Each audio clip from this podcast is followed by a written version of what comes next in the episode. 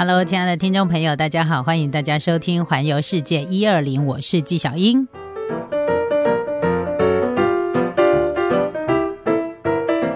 好的，不晓得有没有人跟我一样很爱逛菜市场呢？呃，我自己本身大概就是那种走到哪必逛菜市场这样的性格。呃，我。虽然我是去欧洲旅行的经验不多啦，但是去欧洲啊，然后或者是去日本啊，更不用讲了。对，我的愿望就是要制霸全日本，这我应该在节目当中提过非常非常多次了。那再来就是，即便我们现在不能呃说走就走，不能说飞就飞，在台湾，其实在国内旅游啊。我我也是那种，就是会去找那个菜市场，最好是离菜市场很近的。然后呢，这个各大菜市场当中呢，我特别喜欢逛哎增开菜奇亚，因为我觉得在比较乡村的市场，常常都会让我有非常多的惊喜。呃，你会看到一些。嗯，我们平常可能比较少看到的一些蔬菜呀，然后水果啊，然后我也觉得菜市场是最能够体现一个地方特色的嗯缩影哦。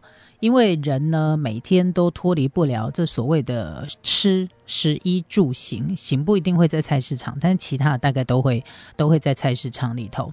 那我今天要跟大家来分享，就是说我去日本的时候，我也超爱逛菜市场的。我爱逛到我每次呢订的饭店，我都还会去搜寻它附近有没有什么大型超市啊，或者是有没有什么嗯有名的市场啊。那个那种地方都会特别的吸引我，在那附近去住宿。这样，那为什么喜欢菜市场呢？因为日本，你知你知道它水果啊、蔬菜啊，跟台湾是一样的多。然后日本的一些比较高经纬度的水果，跟台湾比起来呢，我觉得是有莫大的吸引力了哈。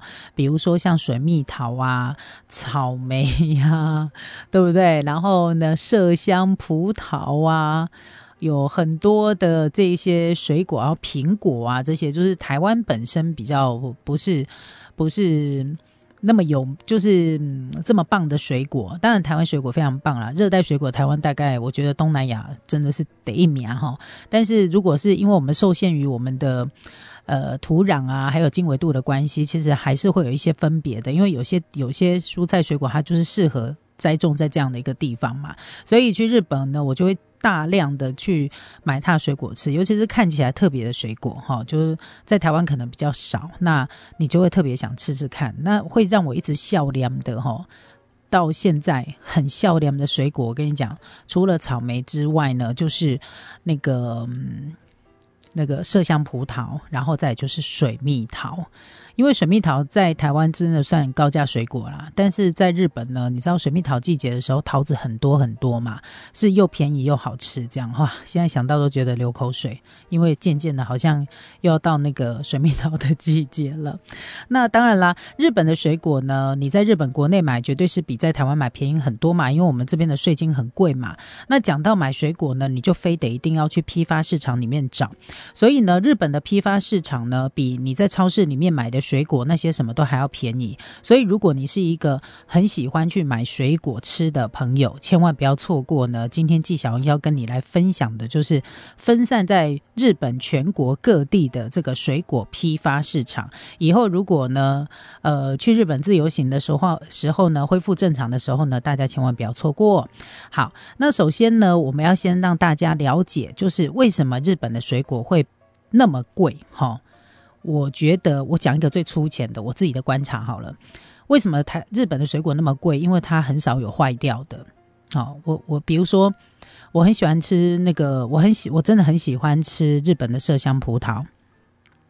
那这个麝香葡萄呢，在在日本呢，我买过最便宜的麝香葡萄，大概一房哈，一房都是咱台湾为的讲的哈，差不多几趴嘛哈。那几趴这里颇得啊，诶，麝香葡萄大概我在日本买过最便宜是六百八十块的日币。那六百八十块的日币大概接近两百块台币嘛，哈，那你一定会说哦，几趴冷霸扣，其实，在台湾呐，那个你喝吃那个很高级的巨峰葡萄有没有？几趴冷霸扣嘛，差不多年啊，都啊喝，差不多都啊喝年哈。那在日本的话，那个麝香葡萄呢，这就是一几趴。我买过最便宜是六百多块的日币嘛。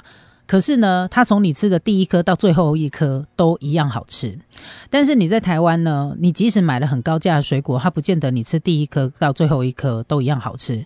这一趴葡萄里面可能会有几颗是坏掉的，或者是暖暖，有没有？就是损坏的、压坏的都会有。暗哥在日本这个情况真的是比较少的，你就会觉得说你没有浪费，你知道吗？而且一趴葡萄，如果我认真要把它那一趴。葡萄吃掉的话，大概可能一餐就吃掉，但是因为很贵嘛，所以我就要慢慢品尝，慢慢吃啊，就可以吃个两天三天这样子哈。好，那呃，在日本呢，其实他们有非常多的这个品牌的水果，比如说我刚刚讲的麝香葡萄，就以冈山秦王的麝香葡萄最为知名。那其实它有很多地方也都有种了哈。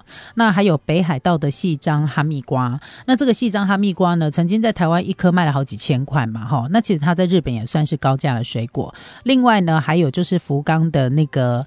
呃，干王草莓，好，那呃，台湾呢，我在那个 Costco 也有看到，就是有在卖。我记得好像两盒的两盒的干王草莓大概要六百九十九块，还是七百九十九块台币，就一盒大概四百块嘛，跟你在日本买基本上差不多，只是一个卖台币，一个卖日币这样哈。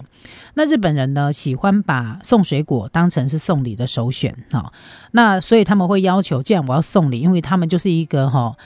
这个非常非常注重礼貌的民族，所以他既然要送人家水果的时候，他就会希望说：，诶，我送到呃要给这个朋友的手上或客户的手上的时候，是让人家觉得哇，你真的是一个非常非常懂事的。这个厂商或非常懂事的朋友有没有？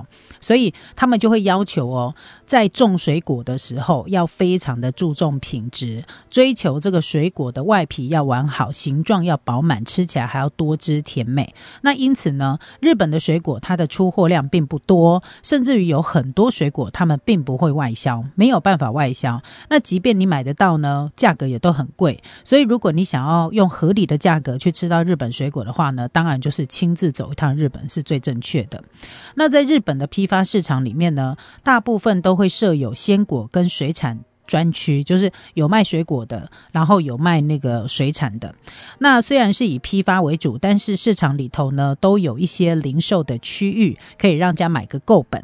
那再来就是部分的市场呢，还会开放一般民众观摩拍卖的过程。那专门呢卖一些这个包装精美又没有瑕疵的高级水果，有时候一整盒水果可能要上万日币以上。你就算不买的话呢，诶，光是去看人家叫卖，我觉得也很不错。我就曾经看。过人家叫卖那个尾鱼，就是也。那个尾鱼分割秀，在台湾呢也常常会有一些尾鱼的切割秀嘛，你一定觉得没什么了不起，我觉得是没什么了不起啦。但是在日本的尾鱼切割秀呢比较有看头，因为它是很大一只，在台湾大概都是看到那个黄鳍尾鱼的切割秀比较多，那只有少数比较专业的才会看到那个好几百好几百公斤的那个黑黑尾鱼啊的切割秀。但是在日本呢，尾鱼切割秀大概在很多的一般传统市场，你都会看到有一些专门卖水产的摊子，他们一次。就是切割那种几百公斤的那种那种本尾鱼有没有？然后呢，一边切割还会一边叫卖，卖到后来连骨头啊，还有骨边肉都卖掉的那一种。我不晓得大家有没有这样的经验？哇！我看那个切割秀，我真的是叹为观止，因为他们会拿一个铃铛在那边亮亮亮亮亮亮亮，哦，不是做法。他们是在拍卖，那我觉得也非常的有趣。即便当时我可能不是很懂日文，那我会觉得说那种气氛就是会让你就恨就会跟人家一样想要加一加一加一那种感觉。所以我觉得这是非常有趣的。那你也知道说为什么日本的水果它会卖得特别的贵，是因为他们从开始栽种的时候，他们就会要求它的品质，所以他们很把这个水果拿来是当成礼物，就是送礼的首选。不管是那个要送给客户啊，有的要。送给朋友啊，为了聊表自己的心意呢，很多人会选择这种水果。所以水果呢，对日本人而言呢，其实也是一种呃高级的礼品这样的象征。所以一样一颗哈密瓜，一样都是一房的葡萄，那个价格可能会差十倍以上。按照它的品质品跟那个等级不同，可能会差很多。所以对日本人而言呢，水果真的算是一个。嗯，蛮撑得了场面的一项礼品。好，那台湾因为四季如春嘛，水果也非常的多。其实我们的水果都是走又多又便宜，然后又好吃的路线。所以如果你想要真的水果吃到饱的话呢？在台湾，你买那个进口的日本水果，你一定会非常的凶凶。你就是只能在日本的时候呢，才能够好好的吃个够。那再不然呢，就是台湾的水果。不过呢，我觉得身为台湾人的我，我也不会妄自菲薄，因为台湾有很多水果真的日本完全比不上。比如说荔枝，比如说爱文芒果，然后还有像莲雾，哈，这些我觉得，哎，还有西瓜，这个真真的，我觉得日本没有办法跟台湾比这些热带的水果，哎。台湾如果说第二，大概没有人敢说第一了哈。好，还有最近很红的凤梨也是好，所以呢，我们也不要妄自菲薄，但是我们也不会言呐。这个日本的水果呢，他们从栽种啊到贩售啊，他们非常的要求品质。我觉得他们这种职人精神是还蛮值得我们来学习的。好，那我们先休息一下，待会呢，纪小英就要跟大家来分享哦，分散在日本全国各地的这些批发市场有些什么好买的呢？我们待会儿回来，请听下一段节目哦。